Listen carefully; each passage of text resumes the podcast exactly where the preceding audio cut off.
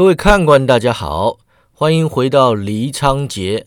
今天要讲的呢是第十二回护红仪。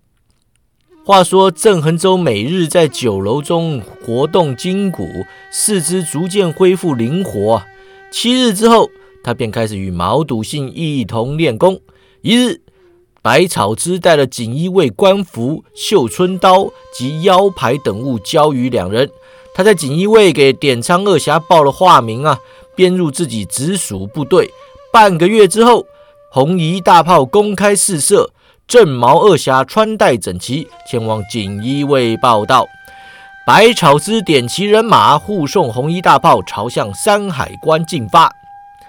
红衣大炮沉重异常啊！加上弹药及随行运送的火器，大军第一日出京师后，只行三十里便即安营扎寨。用过晚饭，百草之召集亲信部队，向众人介绍点苍二侠。百草之手下不少能人异士啊，除了数名武当派的师兄弟之外呢，还有这些年在外当差时所结识的有志之士。点苍派近年声名大噪，众人与二侠相见甚欢，把酒畅谈，自有一番亲热的了。大家讲起此番出关大战后金，尽皆热血沸腾，都说要用红衣大炮把努尔哈赤给轰上西天呐。第二日，部队开拔。郑恒洲见昨晚一同喝酒的卫士个个精神抖擞，认真执勤，百草之分派任务，指挥落定，颇有大将之风啊！他将郑毛二人请到跟前，吩咐道：“适才探子回报，香河城内发现有人行迹鬼祟，可能是黑龙门的奸细。兄弟想请二位去查探查探。”郑毛二人得令，策马先行。不多时，来到香河城啊，郑恒洲亮出腰牌，立刻通关。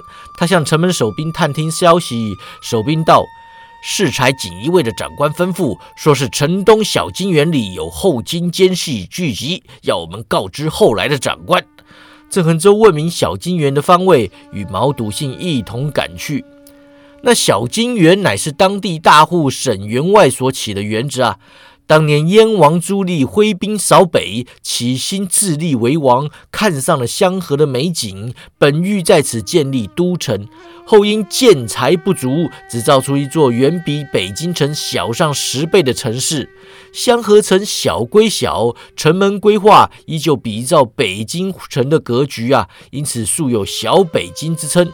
这沈员外附庸风雅，在城郊起了一座大河园，名叫小金园。乃是当时香河的一大景点呐。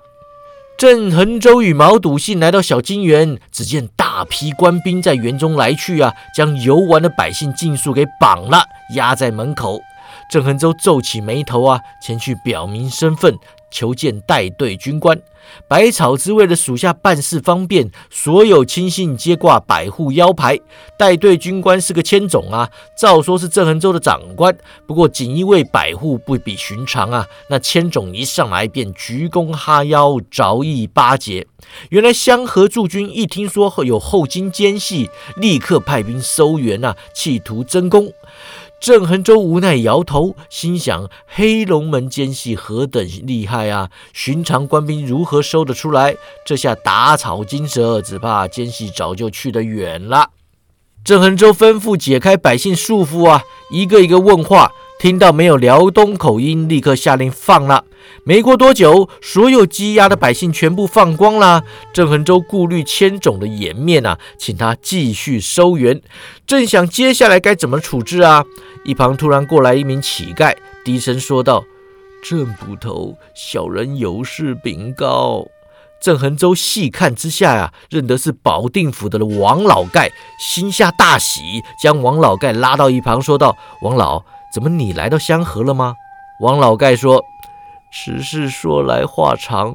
那日郑捕头逃出保定，抵达河间府，本帮当时的范长老啊，便派人前来保定府向我查问郑捕头的人品武功。此后郑捕头为本帮立下大功，老盖也深感与有荣焉呐。武昌大会过后。”范帮主得知郑捕头要上京城疗伤。派人知会我，沿路看照，有事时发动群盖之力供郑捕头差遣。我知道郑捕头要随军护送洋人大炮前往山海关后，立刻通知沿途帮众多加留意。昨日香河帮众回报，见到有黑龙门的人在城内走动，我立刻连夜赶来主持。小金园里的黑龙门人只是来打探消息的，官府的人一到，他们就撤了。此刻本帮有人在跟踪他们，不过我们已经查到黑龙门的落脚处了。城外东北二十里左右的香山上啊，有山贼聚集，黑龙门买通他们。以其山寨为据点，计划破坏红衣大炮事宜。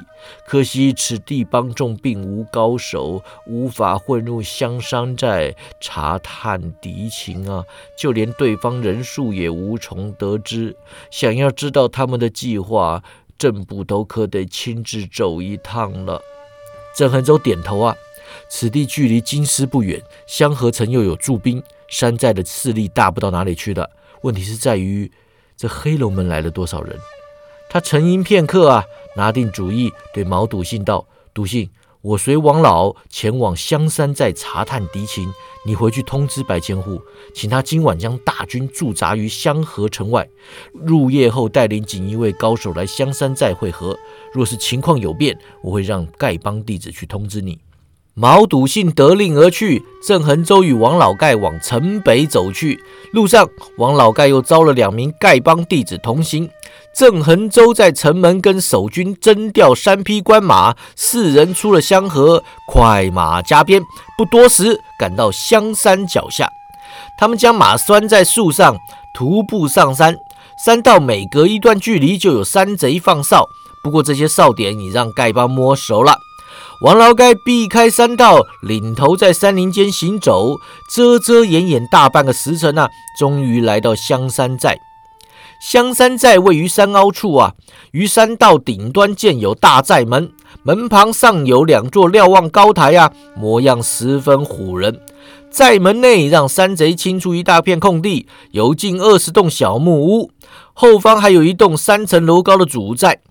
郑恒洲根据建物规模呀。估计约有百名山贼居住于此。此刻，近四十名山贼在空地上操练刀法，其余人员分散各地，有的认真执勤，有的偷懒打混。这些山贼体格壮健。刀法拙劣，大多武艺低微啊！郑恒洲仔细观察，发现除了操练山贼的教头以及一座高台里的哨兵看起来像是黑龙门人外啊，其余黑龙门人全都没有露面。郑恒洲凝望主寨，心下盘算：眼见日头逐渐偏西，再过不久天色便将昏暗。他回过头去，对丐帮众人下令。请两位兄弟原路下山接应锦衣卫的人马，跟他们会合之后，沿路将山道上的贼哨挑了，再来这里与我们碰面。两盖得令而去啊！他转向王老盖道：“王老在此等候，我下去探探。”说完，放低身形，眼下山凹。香山寨的寨门看来十分牢靠，用以抵挡官兵，倒也称得一时啊。可惜寨门两旁依赖陡坡天险防御，偏偏又不够险，寻常官兵或许爬不过去啊。遇上轻功有点根底的武林人士就不管用了。天黑之后。即便大摇大摆地从陡坡爬下，山寨里的人也极难察觉呀。郑恒洲伏在长草之中，静静等候。待得天色昏暗，寨门口尚未掌灯前，他纵身离开草丛，自上方陡坡越过寨门，轻轻在坡上隆起处借力，挑个没人的地方滑下陡坡。他就着木屋阴影，一间一间演了过去，最后来到主寨近处。主寨四面都有山贼把守啊，想要偷溜进去实属不易。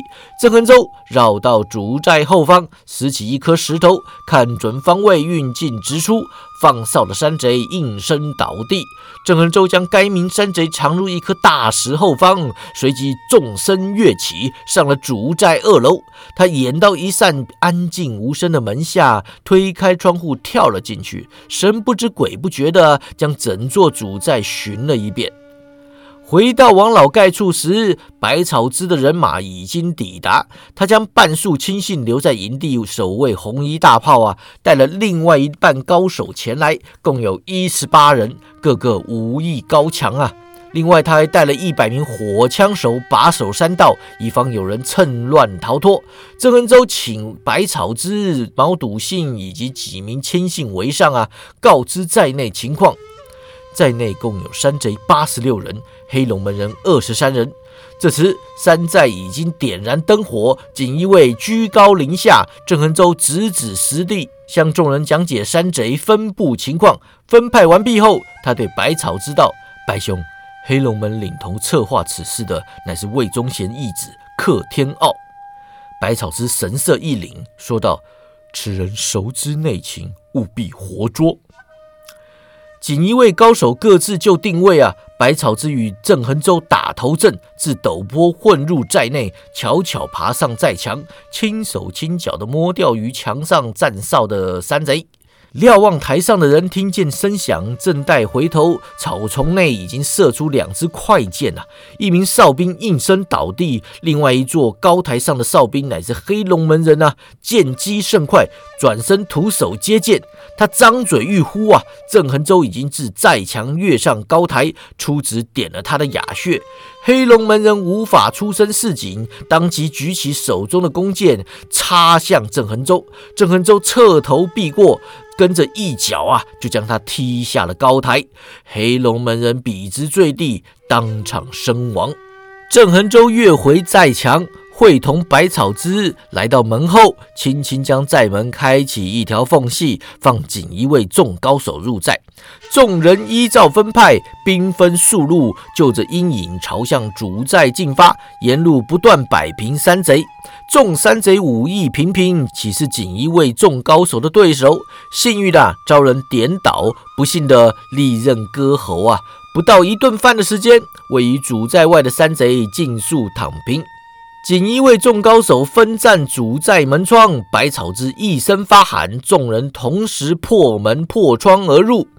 这一下出其不意啊！黑龙门人措手不及，好几个人当场毙命啊！余下黑龙门人纷纷拔出刀剑，沉着应战。一时之间，刀光剑影，喝声连连，杀的是毫不热闹。这回黑龙门入关办事，派来的全是门中好手啊，实力不在锦衣卫众高手之下。不过百草之之前曾与黑龙门人多次交手，早将他们的武功摸透了。离京之前，便已向一般心腹拆解过黑龙门武功精妙之处。此番动起手来，黑龙门处处受制，没过多久，便有数人惨遭击毙。双方人数消长，强弱立判啊！黑龙门人心下一怯，便有数人朝门外遁逃。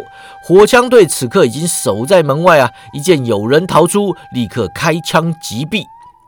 克天傲原本打算今晚率领黑龙门人与香山寨山贼夜袭明军啊！趁乱引燃随军护送的火药，进而摧毁红衣大炮。适才饱餐一顿，正待休息片刻，便要集结出发。想不到锦衣卫的人已经抢先找上门来。克天傲自是武功高强，尽管形势不利，依然稳若泰山，施展自小习练的东厂武功与锦衣卫搏斗。戴德听见火枪声响，他终于开始心慌了。接着，他又感到一股刚猛内劲来袭呀！危急之中翻身避过，看清发掌之人后，当时是吓得魂不附体。原来是在武昌大会上打得他毫无招架之力的点苍派郑恒洲。克天傲战意全消啊，当即谋施脱身之策。身后郑恒洲紧追不放，面前又来了个锦衣卫百草之。他在东厂时曾经会过百草之，知道他是锦衣卫中的神秘高手啊。克天傲全力施为，痛下杀手，狠狠击出一记烈心掌。百草之轻轻一带，顺势将其掌力消解无形啊！显然已将武当派的借力使力绵劲啊练到是极致了。克天傲心智不敌，大势已去，当机立断，看准锦衣卫中一名功夫教训的青年，欺了过去。该卫士是名空洞弟子，名叫林红玉，内劲刚猛有余啊，但是行招灵动不足。克天傲在他面前虚晃一招，随即闪到后方，一爪扣住他的咽喉，朝白正二人叫道：“不许动！”百草之与郑恒洲当场停止追击，站在克天傲与林红玉面前。其余仅因为恍若未闻啊，持续打杀。克天傲运起内劲，大声吼道：“通通不许动！”众锦衣卫随着这声吼叫，施展浑身解数，在最后这个“动”字叫完之前，将一众黑龙门人杀的是干干净净。克天傲背靠墙壁，冷冷凝望众人。所有锦衣卫高手来到白正二人身后，将他团团围起。克天傲手中使劲，林红玉满脸通红。他道：“谁敢过来，我就杀了他。”百草之毫不迟疑：“放了他，我让你走。”郑恒周与毛笃信微微一愣啊，转头看向百草之。两人第一次随百草之办事，不清楚他的行事风格，但是为了一个手下如此轻易放走要犯，倒是出乎他们意料之外。克天傲也不相信啊，你就这么轻易让我走？百草知道，让你跑了，改天可以再抓；要是让弟兄死了，那可再也怎么样也回不来了。你的命不会比我的弟兄值钱，我不会为了抓你而平白牺牲弟兄的性命。郑恒洲与毛笃信暗自点头啊，心中又对百草之多了三分佩服。此人坚守信念，仁义为怀，难怪能让这么多武林人士心甘情愿跟着他办事。克天傲眼见自己身处重围啊，外面又有火枪队把守，单靠一名人质想要走脱，殊无把握。眼前除了相信百草之之外，别无他法。他当机立断。放开林红玉，随即拱手抱拳，说道：“白千户一言九鼎，佩服佩服，在下这就告辞了。”脚下还没举步啊，却听百草痴说道：“且慢。”克天傲心下一凉，战声问道：“你，你竟然出尔反尔吗？”百草之摇头：“克兄为了私利，甘为汉奸，那也是你家的事。”我百草师并非反复无常的小人，既然说要放了你走，自然不会出尔反尔。只不过众虎归山，改天你又带着人马来劫我大炮，那可不是个道理。克天傲问：“你待怎地？”百草知道你可以走，但是我要请这位正兄随行，护送你出山海关。出关之后，你要去哪里就随便你了。克天傲看向郑恒洲，脸上唯有惊惧之色，问道：“我打不过他，万一他动手杀我怎么办？”百草之转向郑恒洲：“郑兄。”郑恒洲道：“我保证不会杀你。你既然信了白千户，就只好再信我一次了。”克天傲无奈叹息，说道：“走吧。”当下跟着郑恒洲离开香山寨。此后数日啊，两人便在山道上行走，徒步前往山海关。克天傲武功轻功都不及郑恒洲啊，打不过，逃不了，无可奈何之下，只好乖乖与他同行。两人同桌共食，同房而卧，端的是形影不离啊。他试过趁夜偷溜，不过郑恒洲总能察觉，仿佛他都不用睡觉般。有一回啊。克天傲抢了一匹马，远远将郑恒洲甩开。然则到了前方市镇啊，却发现自己又被一群乞丐给缠上，直到郑恒洲赶到为止。知道郑恒洲有丐帮相助之后，克天傲终于放弃逃跑，认命的随郑恒洲前往山海关。不一日，来到山海关呐，郑恒洲与克天傲各自取出锦衣卫和东厂的腰牌通关。郑恒洲瞧着克天傲的腰牌，冷冷哼了一声呐。克天傲收起腰牌，进入关城，哈哈一笑，对郑恒洲道：“郑兄，大家相识一场，也算有缘。如今作别在即，不如找间饭馆吃个饭，再送我出关吧。”郑恒洲正好饿啦，见到前面便有一间饭馆，当即走路。克天傲跟了上去，吩咐小二送上好酒好菜，不住向郑恒洲劝酒。这几日一同上路啊，两人从不多说半句闲话。这时见克天傲信口瞎扯，郑恒洲知他心意，说道：“你不必费心灌酒，我既然答应放你，自然不会为难。一会儿出了关，你自行离去便是。”克天傲笑道：“郑兄真有原则，佩服佩服。”郑恒洲轻哼一声。不去理他。克天傲吃了几口饭，又来问道：“郑兄武功卓绝，胆识过人，为何屈就在百草之麾下，当个小小百户？”郑恒洲瞪他一眼，说道：“为了对付像你这种汉奸。”克天傲微微一笑：“郑兄，有所谓成大事者不拘小节，又所谓识时务者为俊杰。”你跟着百草之办事，不会一直无往不利的，何不加入我们东厂？郑恒洲插嘴道：“我劝你不要再说下去。”克天傲笑容一僵，跟着换句话说：“一个人作为如何，历史自有定论。百年之后，你到史家会如何评论朱有教？你以为他会是个明君吗？你以为天启年间会是明朝盛世吗？”神宗三十年不上朝，搞得士大夫结党斗争，毫无气节可言。大明的基业早就已经垮了。朱皇帝继续在位，苦的可是黎民百姓。郑恒洲冷笑一声：“你敢说魏忠贤谋朝篡位是为了黎民百姓？”克天傲反问：“难道你敢说保住朱家天下就是苍生之福吗？”郑恒洲摇头。天下变得这么乱，就是因为魏忠贤这种小人当道。郑兄当真如此认为？克天傲问啊。朱由教若是明君，岂会任用小人？郑恒洲侧头看他，你说魏忠贤是小人？克天傲道：小不小人我不知道，我只知道我义父是做大事的人。他凝望郑恒洲，又道：人不为己，天诛地灭。我拜干爹，只是为了让日子好过一点罢了。天下这么乱，一切说不准。想那天启初年，东林党人个个拽的跟什么一样啊！时至今日，短短不到六年，他们如同过街老鼠，通通被捕下狱。这种年月，谁对谁错，真的有那么重要吗？能够好好过日子，才是咱们需要关心的事情。郑恒洲哼的一声。过日子也犯不着去当汉奸，人在江湖身不由己啊！克天傲道：“我既然已经选择了跟我义父，这条命就已经卖给他了。